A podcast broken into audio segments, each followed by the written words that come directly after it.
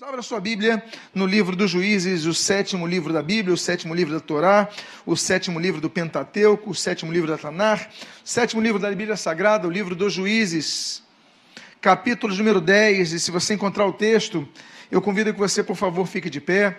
Se você notar que temos alguém que não tem a Bíblia, de maneira muito gentil, cavalheiril, fidalga, você possa então abrir a sua Bíblia e oferecer a sua Bíblia para que esta pessoa possa acompanhar o texto. Então vamos ficando de pé para a leitura desta palavra e leitura do texto, leremos apenas o primeiro versículo desse capítulo número 10 do livro dos Juízes. Quantos encontraram, digam amém. Diz a palavra de Deus: Depois de Abimeleque se levantou para livrar Israel, Tola, filho de Puá, filho de Dodô, homem de Issacar, e habitava em Samir, na região montanhosa de Efraim.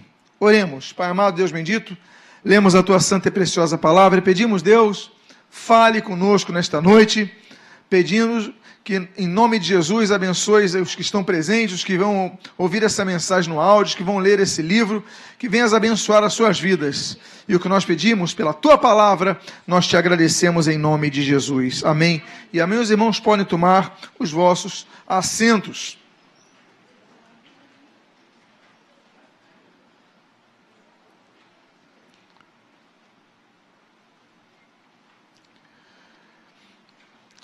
Primeiro texto, esse texto, ele traz as duas únicas menções a este juiz de Israel. Quando falamos dos juízes de Israel, nos lembramos de um Sansão. Todos conhecem Sansão, todos conhecem sua história, a sua força, o seu, o seu ministério. Conhecemos a história desse homem. Conhecemos Eli, conhecemos a história de vários juízes de Israel, como não falamos das Déboras, como não falarmos de Débora, por exemplo, uma juíza que governou Israel. Mas hoje eu quero falar de um juiz, e Gideão, o Gideão, todos falam da prova de Gideão, né, a estratégia que Deus dá através de Gideão, mas eu quero falar de um juiz que é pouco comentado na Bíblia. É um juiz que talvez muita gente não, muitas pessoas não saibam que ele existe. Afinal de contas, quem já ouviu falar de Tola? O nome deste talvez seja é, de, distinto para as pessoas. Tola, nunca ouvi uma história sobre Tola. E talvez seja pelo fato deste texto que nós lemos, ele compor os dois únicos versículos que falam a respeito desse juiz de Israel. Mas foi um juiz de Israel. Eu quero me ater então a este homem, que a Bíblia diz que ele é filho de Puá, que é filho de Dodô. Vamos então começar com a abertura desse texto. Esse texto diz assim: depois de Abimeleque. Abimeleque, eu coloquei o texto em hebraico, Abi, né, vem de Ab, pai, Meler, significa rei. Abimeleque significa meu pai é rei. Nós sabemos muita coisa sobre Abimeleque. O que nós sabemos é que Abimeleque foi uma pessoa de um caráter mau. Abimeleque foi uma pessoa de um caráter debilitado. A Bíblia diz que Gideão foi um grande herói. Sim, Abimeleque foi filho de Gideão, um grande juiz. Nós temos características muito boas em Gideão. Nós temos uma visão de fé de Gideão, nós temos a força de Gideão, um desbravador que foi de Gideão. Mas uma coisa nós temos que admitir, que Gideão falhou. Gideão foi uma pessoa desequilibrada na sua vida familiar. Afinal de contas, a Bíblia diz que Gideão teve muitas mulheres.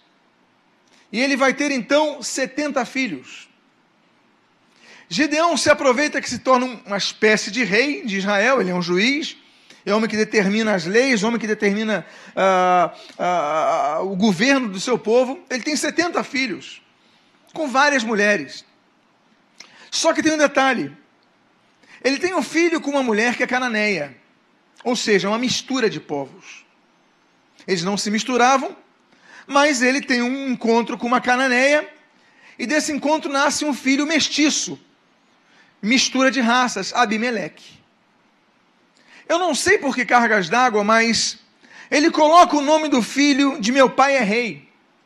Ele coloca o nome de um filho como se fosse uma propaganda para todos. Olha, meu pai é rei, olha, meu pai é rei, ele que manda aqui. Abi Meler. Meu pai é rei, ele que é o senhor do, ele que governa. E nós começamos a ver então um problema em, em Gideão que ele precisava se afirmar, ele não tinha tanta segurança a ponto de botar o nome do filho de meu pai é rei. E segundo lugar, nós vemos um problema na vida de, desse, desse, desse homem, Abimeleque. Ele vai crescer sem uma identidade própria. Porque imagina você, os amigos chamando ele, meu pai é rei, vem aqui. Meu pai é rei, vamos brincar. Meu pai é rei, vamos passear toda hora se referindo ao pai. E a função do seu pai. Portanto, parece que a personalidade dele não era valorizada cada vez que chamavam ele meu pai é rei, porque em hebraico é isso que significa. Então esse homem vai, criar, vai crescer com problema. E por que nós dizemos isso, se a biografia não diz isso? Porque simplesmente tem um momento na história que Gideão está. Tem um problema, Gideão vai morrer a qualquer momento, Gideão está idoso, alguém vai ter que governar. Abimeleque faz então o seguinte: a Bíblia diz que ele reúne os seus 70 irmãos para um jantar. Ele chama os 70 irmãos para um banquete. Olha, vamos banquetear. E os seus 70 irmãos, sim, irmãos, são amigos, são irmãos. Quando ele chega no banquete, está tudo armado e Abimeleque mata os seus irmãos. A Bíblia diz que só um irmão consegue se esconder, chamado Jotão, e nós temos então a parábola de Jotão, mas Jotão consegue se esconder.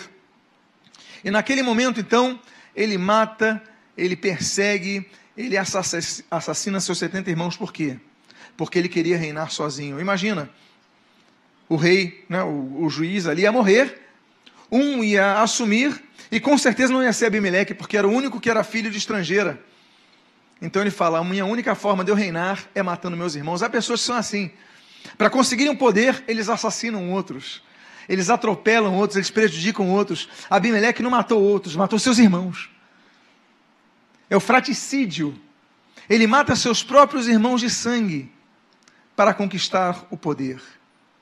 Quando nós lemos o número 70, não vou falar muito sobre ele, mas essa perseguição aos seus irmãos, esse fraticídio aos seus 70 irmãos, ele nos lembra um pouco o número 70, porque a Bíblia, por exemplo, diz que depois do dilúvio surgiram 70 nações na terra, em Gênesis capítulo 10. Talvez por isso, Jesus, em Lucas capítulo 10, ele envia para evangelizar 70 pessoas para evangelizar as nações. Talvez consoante o conhecimento da época de existência de 70 nações. E nós vemos então missão evangelística da igreja. O diabo querendo destruir o avanço da igreja, a missão da igreja, a propagação da igreja às nações. É interessante nós notarmos esse paralelo do número 70 com a missão da igreja. Quando nós, por exemplo, lemos e nos acordamos do que a Bíblia fala sobre o período de cativeiro de Israel na Babilônia. A Bíblia diz em Jeremias capítulo 23, e a Bíblia diz em Jeremias capítulo número 29, que Israel ficou cativo na Babilônia por 70 anos, apontando ao fato de que Israel estava perambulando por uma terra estrangeira.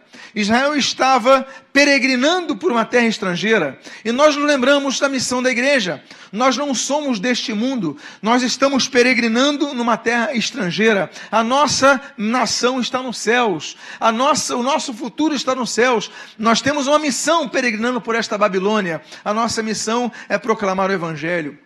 Então nós vemos Abimeleque querendo destruir 70. Nós vemos a figura de Abimeleque como uma figura de Satanás querendo destruir a missão da igreja. Nós temos que lembrar, por exemplo, número 70, como não nos lembrarmos de Daniel, capítulo número 9, quando aquele profeta, ele começa a profetizar sobre as 70 semanas que haviam de ser distribuídas sobre a terra. 70 shabuás, né? 70 semanas de anos. E nós então nos lembramos das 70 semanas de Daniel. Desde aquela ordem do rei Artaxerxes, que é mencionada em Neemias capítulo número 2, versículo número 1, até o, quando se retira o ungido, ungido em hebraico é Mashiach, ungido em grego é Christos, Cristo. Quando é retirado Cristo, passam-se 69 semanas. Depois nós temos uma última semana, uma última Shabuá, que é a semana que nós entendemos que é a semana que vai, quando vai acontecer a grande tribulação. A igreja será assunta aos céus, a igreja será levantada aos céus, arrebatada aos céus, e iniciar-se-á então é, o cronômetro dessa última semana de sete anos até que a igreja retorne mais uma vez, então, agora de maneira especial à terra, para implantar uma nova fase na terra. Mas o que nós vemos então é que essas 70 semanas é um período que está sendo preparada a igreja, está sendo anunciada a era da igreja, e quando então o Messias é retirado, inicia-se a era da igreja, a dispensação da graça, período este que nós estamos vivendo nos dias de hoje. Período esse que começa com Jesus Cristo. A Bíblia diz em João capítulo 4, versículo 11 o seguinte: que a lei e os profetas duraram até João. Quando João Batista chega, ele olha para Jesus, João capítulo 1, versículo 29 diz assim, ele fala assim, eis aí o Cordeiro de Deus que tira o pecado do mundo. Então, ele já anuncia, já não seria necessário mais ah, ah, o, o sacrifício de cordeiros anuais ali no templo. Por quê? Porque um cordeiro definitivo, o Cordeiro de Deus, ele daria o seu sangue estabeleceria uma nova aliança. Hoje participamos da Santa Ceia do Senhor. E Jesus, ele pega aquele cálice ele diz assim, este cálice é o cálice da nova aliança. Os judeus entendiam isso, porque os judeus entendiam das alianças de Deus. Deus estabeleceu várias alianças. Nós temos a aliança edênica, que é a aliança feita no jardim do Éden. Aí o homem peca, o homem cai, o homem então falha com Deus. Deus estabelece uma segunda aliança. Essa aliança se chama aliança adâmica. Depois Deus estabelece uma terceira aliança. Essa aliança, belíssima aliança, é a que nós entendemos como aliança abraâmica, uma aliança incondicional, que já se cumpriu em parte, tem se cumprido em parte e há de se cumprir na sua completitude ao futuro. A aliança abrâmica é uma aliança que permanece. Quando ali nós lemos isso, nós lemos a aliança é, edêmica, nós lemos é, em Gênesis capítulo 1, versículo 26, a aliança é, adâmica, nós lemos em Gênesis capítulo número 3, ah, nós temos a aliança noaica que Deus estabelece com Noé, em Gênesis capítulo 9. Nós temos a aliança abraâmica que Deus estabelece com Abraão, em Gênesis capítulo número 12. E nós temos o seu corolário em Gênesis capítulo número 15. E nós temos depois a aliança mosaica. Deus então livra Israel do cativeiro de 430 anos ali no Egito. E Deus então estabelece uma aliança com Moisés. Ali no Monte Sinai, Deus então entrega os dez, os dez primeiros, as dez primeiras leis, dos dez primeiros mandamentos dos 613 mandamentos que ele dá a Israel. Deus então dá 613 mandamentos, 10 no Monte Sinai, no Monte Sinai em tábuas de pedra e 603 posteriormente. Deus dá esses mandamentos, firma uma aliança mosaica. Qual o problema? A Bíblia diz que Israel falha com a aliança mosaica. E ali então, em, em, Jeremias, capítulo número 31, a Bíblia diz que Deus fala seguinte: olha, vocês anularam a aliança. E ele fala, ele promete: Eis que farei uma nova aliança convosco. Os judeus, então, o povo de Israel, então, já estava esperando uma nova aliança. Jesus, ele vem e, como cordeiro pascal, a Bíblia fala sobre isso, ele se oferece em favor de muitos, dos que depositam a fé nele. Então, ele fala: Este é o sangue da nova aliança. Portanto, quando Abimeleque, ele, e essa aliança perdura hoje em dia, essa aliança, ela é feita pela circuncisão não da carne, mas do espírito, como diz o apóstolo Paulo. Ah, então, nós temos que entender o seguinte: nós vivemos uma nova aliança, uma aliança estabelecida pelo sangue de Jesus. Amém, queridos? Mas esse número 70 é um número então significativo, porque 70 mostra isso, essa perseguição contra a igreja. A igreja será perseguida. A igreja que tem apoio da sociedade é uma igreja que está caminhando num sentido errado. Nós devemos pregar o evangelho do reino. Nós temos nossos valores. Nós não vamos agradar a maioria. Jesus ele falou: "Olha, vocês sereis odiados por causa do meu nome". Há igrejas que querem, que querem agradar a mídia, há igrejas que querem agradar a sociedade. E vão se abraçando essas questões. Nós não podemos, nós temos que pregar a palavra de Deus, anunciar, falar sobre pecado, falar sobre arrependimento, falar sobre transformação necessária. Jesus ele chegou com esse evangelho dizendo: olha, é, é, importa que vocês nasçam de novo. Vocês têm que voltar a nascer de novo. Esse é o evangelho do reino. Mas nós temos então, a Bíblia diz, e Abimeleque. Então depois de Abimeleque. Mas Abimeleque, como Satanás, ele tem um fim humilhante. Ele tem um julgamento humilhante. A Bíblia fala de vários julgamentos, vários juízos. Nós temos, por exemplo, o juízo da cruz, que nós comemoramos hoje, a Santa Ceia do Senhor, A Bíblia fala sobre Jesus se tornando maldição, conforme profetizar ali em Levítico, e ali depois, Gálatas capítulo número 5, fala no versículo 1, e depois fala no versículo 13, ele menciona no capítulo 3, fala sobre isso, a maldição da cruz. Jesus foi maldito em nosso lugar para que nós tivéssemos liberdade. Houve juízo. A Bíblia fala sobre o julgamento dos anjos em 1 aos Coríntios, capítulo 6, versículo 2. Você sabia que a igreja vai julgar os anjos? A Bíblia diz isso em 1 Coríntios. A Bíblia fala sobre o julgamento do mundo em 1 Coríntios capítulo 6, versículo 3. A Bíblia fala, por exemplo, sobre o julgamento de Israel. A Bíblia diz em Ezequiel, capítulo números 20 e até o 22, nós vemos aí uma série de proposições que tratam a respeito do juízo de Deus sobre a nação de Israel. A Bíblia fala, por exemplo, sobre o juízo das nações, as nações serão julgadas. Jesus fala sobre isso em Mateus capítulo número 25. Nós temos, por exemplo, o julgamento, por exemplo, dos santos, os que vão ser salvos. A Bíblia fala em 2 Coríntios capítulo 5, versículo 10, que importa que nós compareçamos ao tribunal de Cristo. Esse será o único tribunal em que Jesus não será advogado, porque a primeira a Bíblia diz em 1 João capítulo 2, versículo 1, que Jesus é nosso advogado diante do Pai. Ele está intercedendo por nós. Mas em 2 Coríntios capítulo 5, versículo 10, a Bíblia diz que Jesus se tornará juiz contra os não salvos, não. Juiz com a igreja. Ele vai julgar os nossos atos. Ele vai julgar, a Bíblia diz, o que nós fizemos e o que nós deixamos de fazer. O bem que nós deixamos de fazer será julgado. Não será um tribunal para condenação, será um tribunal para galardoamento. Jesus vai entregar os galardões à sua igreja ali. Nós temos mais dois tipos de juízo, mais três tipos de juízo. Nós temos, por exemplo, um juízo que a Bíblia menciona em Apocalipse, capítulo número 20, do versículo 11 ao versículo 14, que é chamado o juízo final ou o juízo do grande trono branco, onde serão julgados os que não forem salvos. É o juízo para condenação eterna. Nós temos um penúltimo juízo que a Bíblia denomina como aquele juízo que Satanás vai participar. Satanás será condenado definitivamente. Apocalipse, capítulo número 20, versículo de número 10. A Bíblia fala sobre o juízo de Satanás. Mas existe um juízo que nós devemos temer. Existe um juízo que nós devemos tremer. Existe um juízo que nós devemos entender e aguardar, mas entender com temor diante de Deus.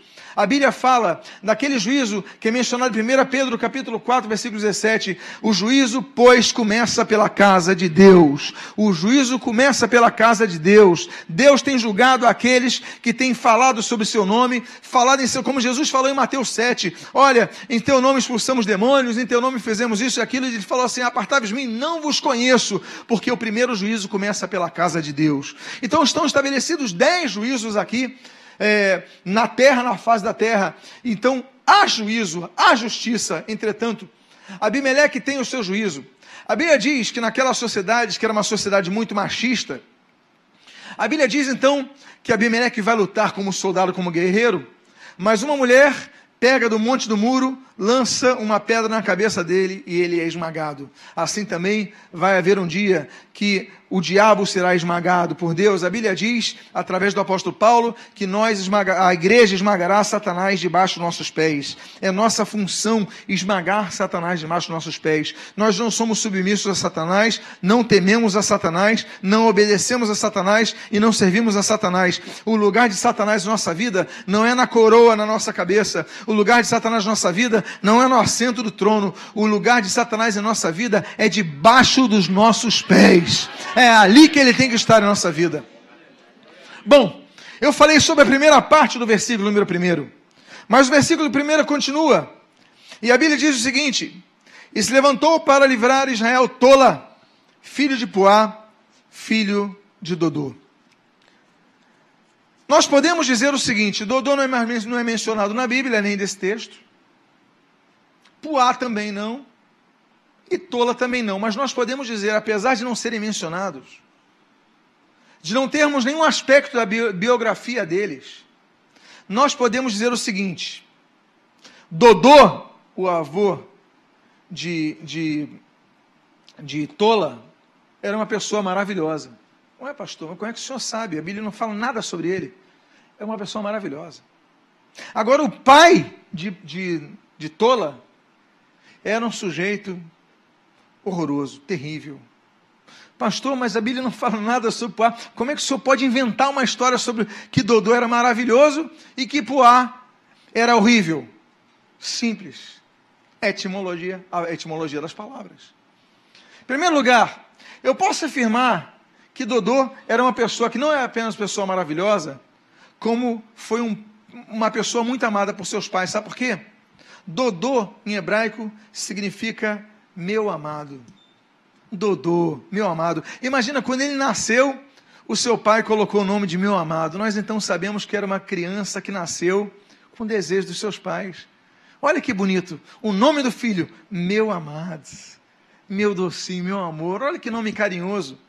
Então, Dodô, nós podemos dizer o seguinte: ele cresce numa família que o amava. E Dodô, ele recebe tão bem isso, é uma pessoa tão maravilhosa, que quando nasce o filho dele, chamado Puá, ele coloca o nome do filho, cuja tradução Puá significa esplêndido.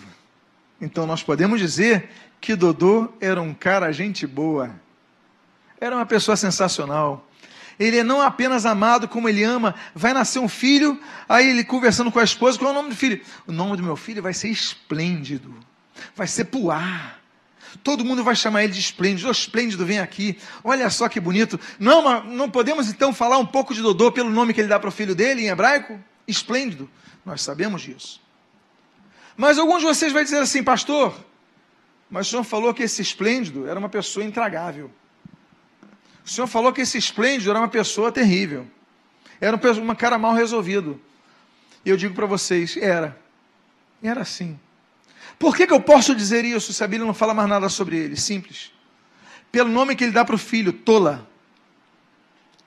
Esse termo Tola, em hebraico, você sabe o que, que significa? Tola, em hebraico, significa verme. Isso que você ouviu, verme. Eu pergunto a você: alguém em sã condição mental colocaria o nome do filho de verme? Alguém aqui colocaria? Eu vou botar o nome do filho de um verme. Verme, vem aqui. Alguém colocaria? Levanta a mão. Que bom que ninguém levantou.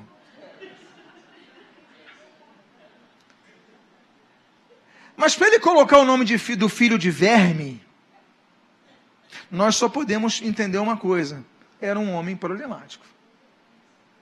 Era um homem que, no mínimo, não queria ter o filho. Porque digamos que o nascimento do filho foi a esposa falou: "Não vou ter meu filho, não vou abortar". A família chegou junto, o sogro, o sogro chegou lá, ó, se tocar nele, tu já viu. Então tá bom, mas quem dá o nome sou eu. Então vai ver só. Deixa nascer a criança, mas o nome dele é o que vou dar. E nasce, chama de verme. Nós podemos então supor algo sobre Tula, que significa verme. Nós podemos supor, por exemplo, ainda que a Bíblia não diga, mas podemos elocubrar, que Tola tem uma infância difícil. Nós não sabemos se ele é chamado de verme porque o pai não amava só, ou porque também ele podia ter uma aparência estranha, podia ter nascido uma criança monstruosa, podia ser. Olha que verme. Sabemos que o pai não amava. Mas o que nós sabemos é que essa criança teve uma infância difícil. Por quê? Imagina a criança ser chamada assim: verme, vamos brincar? Meus irmãos, Hoje o pessoal chama de bullying, não é isso?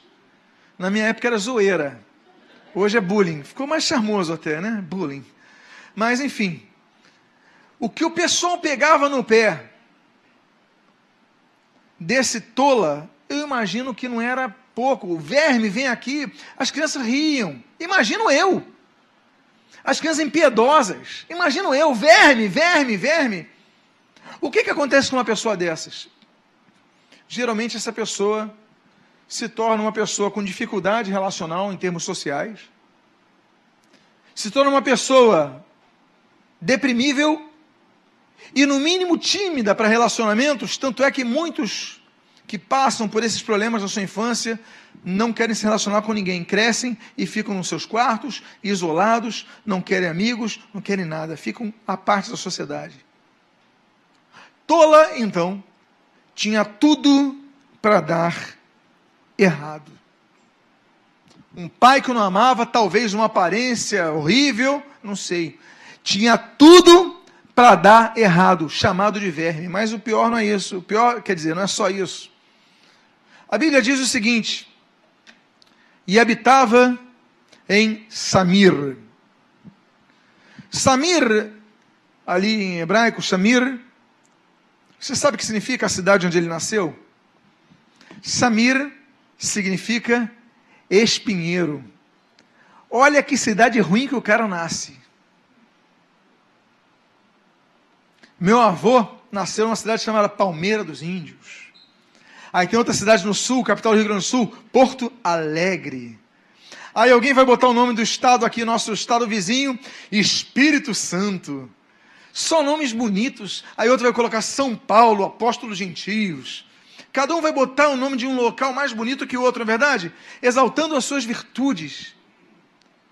Mas o local que esse cara nasce é tão ruim que o local é espinheiro, ou local dos espinhos.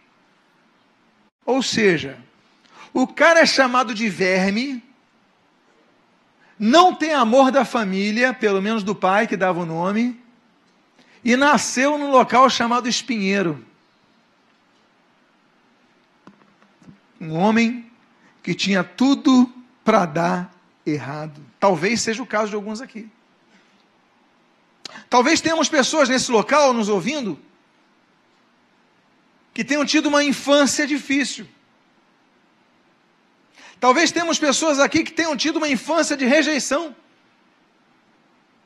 Temos pessoas que tenham sido abandonadas pelos seus pais, maltratadas por um de seus pais, pelo menos tudo para dar errado. Ainda mais nascendo numa cidade chamada Espinheiro. Aí você não valoriza o local que você nasceu. Você não valoriza. Nós devemos valorizar a terra que Deus nos colocou. Nós devemos amar o nosso Brasil, meus amados. Você sabia que o Brasil é a quinta maior nação do mundo? Ela detém, em termos territoriais, 6,4% de todas as nações da Terra, 47% da América do Sul. O Brasil tem 8 milhões 543 mil 403 quilômetros quadrados. Nós temos, só de fronteiras, 23.102 quilômetros. Nós temos de costas 7.789 quilômetros de costas. De norte a sul, nós temos 3.901 quilômetros. Leste-oeste, é, é, 3.947 é, quilômetros, leste-oeste. Nós temos uma população muito grande, nosso país é um país do futuro. Nós temos 205 milhões 480 mil habitantes, mas detalhe, a nossa população tem 60% abaixo dos 30 anos de idade. 60% estão com menos de 30 anos de idade. Uma garotada. Temos um futuro brilhante pela frente. Aí você não valoriza o teu Brasil, mas o Brasil é um celeiro. O Brasil é uma terra muito maravilhosa. O nosso país, ele tem 60% da área cultivável do mundo inteiro está no Brasil onde se planta se colhe, tirando uma parte do Nordeste brasileiro, onde se planta se colhe. Nós temos a maior floresta urbana do mundo, muito longe daqui, viu? Já ouviram falar da floresta da Tijuca? A floresta da Tijuca, que é cortada pela, pelo Alto Boa Vista, aquela pista do Alto Boa Vista, no seu lado leste, ela tem 5 milhões, é, ela, ela tem 44 quilômetros quadrados. Nós temos a Amazônia, a nossa Amazônia, ela tem 5 milhões e meio de quilômetros quadrados. Olha que natureza que nós temos. É muita natureza, é o pulmão do mundo. Aí você sai do Amazonas, desce um pouquinho, vai para o Pantanal Mato Grossense, 250 mil quilômetros. O, Amaz... o Brasil, ele contém, só o Amazonas, ele contém 60% das formas de vida de todo o planeta. Nós detemos 22% dos anfíbios, 10% dos pássaros. Nós temos uma biodiversidade riquíssima. O Brasil é um país tão maravilhoso, mas tão maravilhoso, mas tão maravilhoso, que até o ar fizeram um estudo. Esse estudo já tem tempo. é de 98, se eu não me engano. Mas descobriram que no Brasil tinha o ar mais puro do mundo, só perdia para a Antártica, que é no Rio Grande do Norte. Não sei como está hoje, mas foi uma média que fizeram. O Rio Grande do Norte um ar mais puro da Terra. E olha só, o Brasil. Nós temos que amar nossa nação, nós temos que orar pelo Brasil. Você sabia que o Brasil, de todos, toda a água doce do mundo, 20% é despejada no Rio Amazonas? Que, aliás, o Rio Amazonas, ele despeja no Oceano Atlântico 175 milhões de litros por segundo de água doce. Olha que riqueza que nós temos. Que país. Você sabia que nosso país tem tanta riqueza de água que 91% da nossa energia elétrica vem do, da água? É energia hidroelétrica. 91% são 97 hidroelétricas que produzem 48 milhões de quilowatts ano, podendo chegar a 280. Ou seja, temos água. Se você não entende a grandiosidade do Brasil, nós temos embaixo, furando aqui embaixo, pegando 70% do território nacional, um aquífero chamado Guarani. Esse aquífero Guarani, ele tem 48 milhões de de, de metros cúbicos de água. O que, que significa isso? Tirando uma parte do Nordeste, o resto do Brasil tem água embaixo, você furando vai achar água. E esse aquífero Guarani tem tanta água, para você ter noção, que se acabar água no mundo, o aquífero Guarani, ele pode dar água para o planeta inteiro por 200 anos. Está onde isso?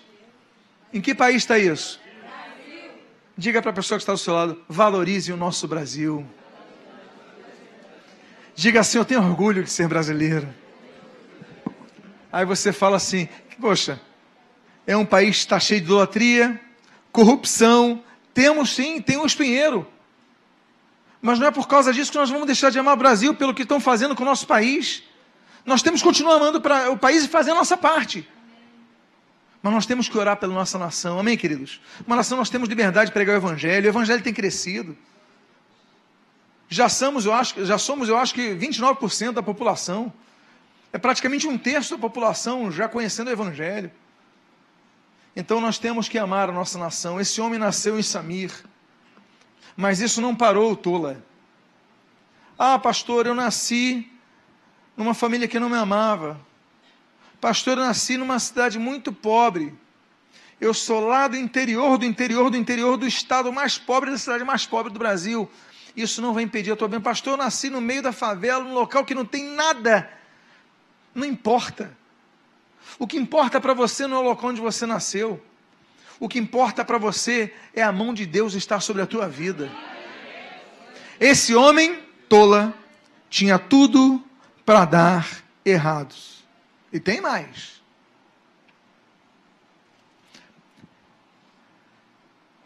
A Bíblia fala que nem sempre, e ela menciona em várias partes, que nem sempre nós conseguimos enxergar a realidade que está ao nosso lado. Porque às vezes a gente enxerga a nossa dificuldade momentânea, o desemprego, a doença, as dificuldades relacionais, problemas, todo mundo tem problema. Mas você pode começar a enxergar que há coisas que estão acima desses problemas. Eu acho muito bonito esse texto, porque ele diz o seguinte: que a cidade do espinho, a cidade do espinheiro, a cidade espinhenta, Samir, ela ficava numa região montanhosa, chamada Efraim, e tudo começa a mudar com isso. A guinada começa quando nós entendemos que há coisas que vão além da nossa percepção do momento. Você está sofrendo hoje não significa que você vai sofrer a sua vida inteira. Por quê? De Samir, estava na região montanhosa. Para você olhar a montanha, você tem que olhar para onde?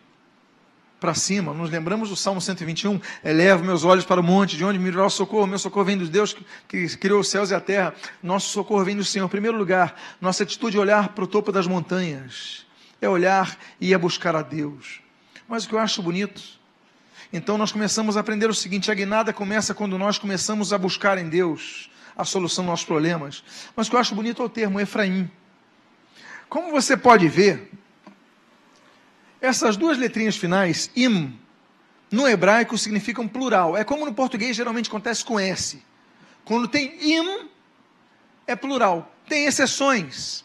Né? Então, por exemplo, é, rai é vida, mas raim, mas tem, tirando exceções, tudo que é im é plural. Por exemplo, Elohim, Deus no plural, Deus então a majestade, Deus a trindade divina. Elohim é El no plural. Elohim. Então tudo que é im tem plural. Efraim. Efraim significa muito frutífero. Nós, quando começamos a olhar as montanhas, quando começamos a olhar para o Senhor, quando começamos a buscar o Senhor, nós podemos ser pessoas chamadas de vermes, não amadas por nossos pais, não valorizados por nossos amigos, ridicularizados, quiçá, por eles, morando numa terra difícil, em crise, que nós amamos os organismos em crise, mas nós começamos a olhar para Deus, nós começamos a lembrar, lembrar o seguinte: somos multiplicadamente frutíferos, somos duplamente frutíferos, somos mais do que frutíferos, ou seja, nós podemos morar nos pinheiros, nós, nós podemos frutificar aqui. Deus pode fazer frutificar no lugar da tua dificuldade. Diga para a pessoa que está ao seu lado: seja frutífero onde você está.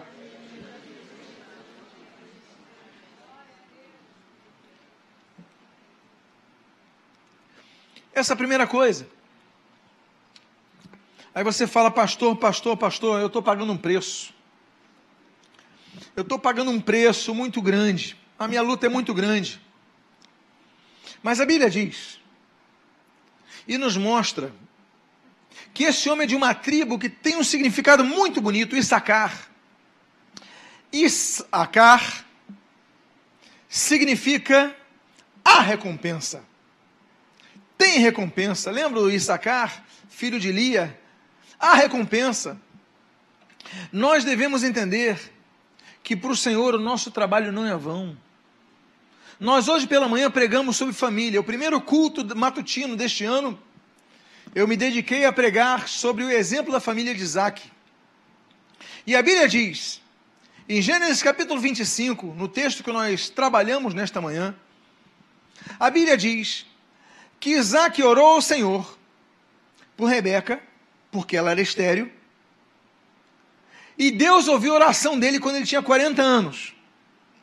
Aí depois nós lemos que Rebeca concebeu e deu à luz aos gêmeos.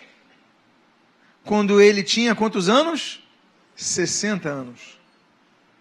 Ele esperou 20 anos para a resposta de Deus acontecer. O nosso problema é que nós não queremos esperar, mas o nosso entendimento é que nós devemos aguardar que Deus trabalhe no tempo perfeito, para que nós recebemos as promessas no tempo certo. Deus ouviu a oração, mas respondeu 20 anos depois. Esse homem se chama, é, é homem de sacar, da família de sacar, da tribo de sacar, significa a recompensa, a recompensa para o nosso esforço. Vai haver recompensa. A recompensa permaneça perseverante Seja perseverante. Amém, queridos? E aí a Bíblia diz.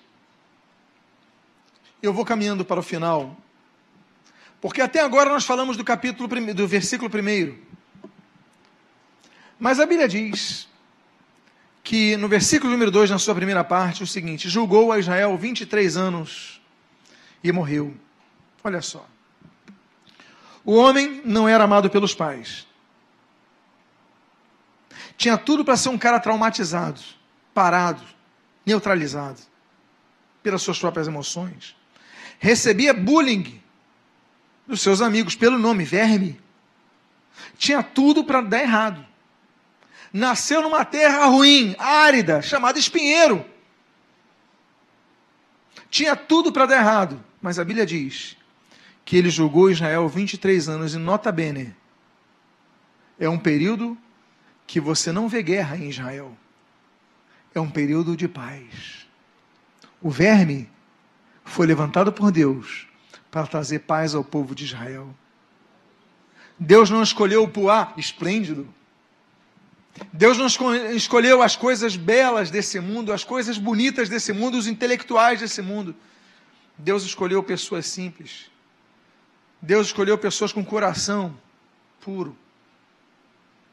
Deus está procurando essas pessoas.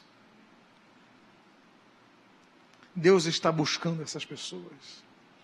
A Bíblia diz, em toda a Bíblia diz que Deus procura três tipos de pessoas. A Bíblia diz, no livro de Salmos, que Deus procura os fiéis da terra. A Bíblia diz no livro de Ezequiel que Deus procura os intercessores. E a Bíblia diz, através do Senhor Jesus, em João capítulo número 4, que Deus busca os verdadeiros adoradores que o adorem em espírito e em verdade. Há três tipos de pessoas que Deus está procurando. Será que Deus tem encontrado essas pessoas em nós? Os fiéis da terra? Os intercessores e os verdadeiros adoradores? Deus está buscando essas pessoas para trazer paz onde nós estivermos. Você pode fazer diferença na sua família. Você pode fazer diferença no seu bairro, na sua cidade, no seu país.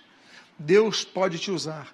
Pastor, eu meu pai não me ama, minha mãe não me ama, fui rejeitado, cresci com dificuldade, nasci na favela, não tenho dinheiro, não importa. Deus levantou. E Deus levantou para abençoar vidas. Deus quer te usar para abençoar vidas. Você crê nisso? Então eu encerro com uma palavra. Eu, como eu falei para vocês, a gente só encontra sobre tola nesses dois versículos. E eu encerro o segundo versículo ao dizer que ele foi sepultado em Samir. Ele não foi sepultado no Monte Sião, onde se estabeleceria Jerusalém. Ele não foi sepultado em Jope, onde se estabeleceria bela Tel Aviv. Ele não foi sepultado nos locais mais belos de Israel. Não, ele foi sepultado numa terra árida. Mas o que nós temos que aprender com isso é o seguinte: Imagine você um homem que reina 23 anos. O máximo que nós temos próximo a isso é o Getúlio Vargas. Mas geralmente nossos presidentes governam entre 4 e 8 anos. É uma média.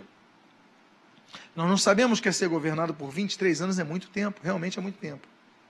Então é um homem que todo mundo conhece. O cemitério dele, a Bíblia diz que ele foi sepultado em Samir. O que, que significa? Que a geração dele, quando ele é sepultado, eles passam por aquele cemitério e com certeza tinha uma lápide diferente, tinha algo diferente. Aí alguém falava assim: aquele dali foi o nosso juiz que governou a gente. E o cara da idade dele, que um dia zombou dele, que um dia riu dele, que um dia ridicularizou dele, ou um parente dele que não gostava dele, falou: é, esse homem, ele governou a gente e trouxe paz para a gente. Deus quer te honrar onde você foi humilhado. No mesmo local que você foi perseguido, no mesmo local onde ele era chamado de verme, onde ele era perseguido, onde era ridicularizado, ali ficou a lápide dele para que todo mundo olhasse e visse: esse trouxe paz sobre as nossas vidas. Deus quer te levantar e Deus quer te honrar onde você foi humilhado. Há momento que Deus nos humilha. A Bíblia fala sobre isso, inclusive, em Deuteronômio capítulo 8. Para os desertos foi, foi que eu vos levei para vos humilhar. A Bíblia fala sobre isso mas também Deus nos leva à exaltação, para a glória do nome de Jesus. Eu quero convidar a você a ficar de pé, porque eu quero fazer uma oração sobre a sua vida.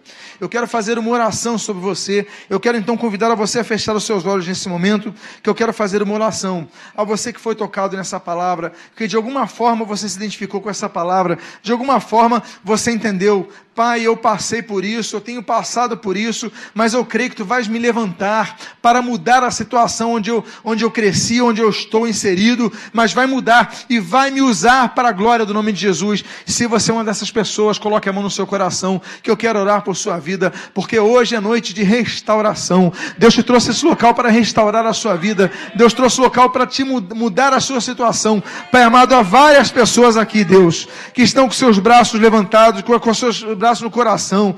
Senhor, em nome de Jesus, há muitas pessoas, Senhor, que tiveram dificuldades na sua infância. Há muitas pessoas que não foram devidamente amadas, valorizadas fragilizadas. Ó Deus amado, em nome de Jesus, que seja uma noite de restauração, que seja uma noite de cura. Em primeiro lugar, eu te peço cura, Pai, que essas pessoas possam, Senhor, ser curadas em nome de Jesus, que eles possam ser restaurados de todo trauma, de toda tristeza, de dificuldades que tiveram, Pai amado, para que não carregue esse fardo.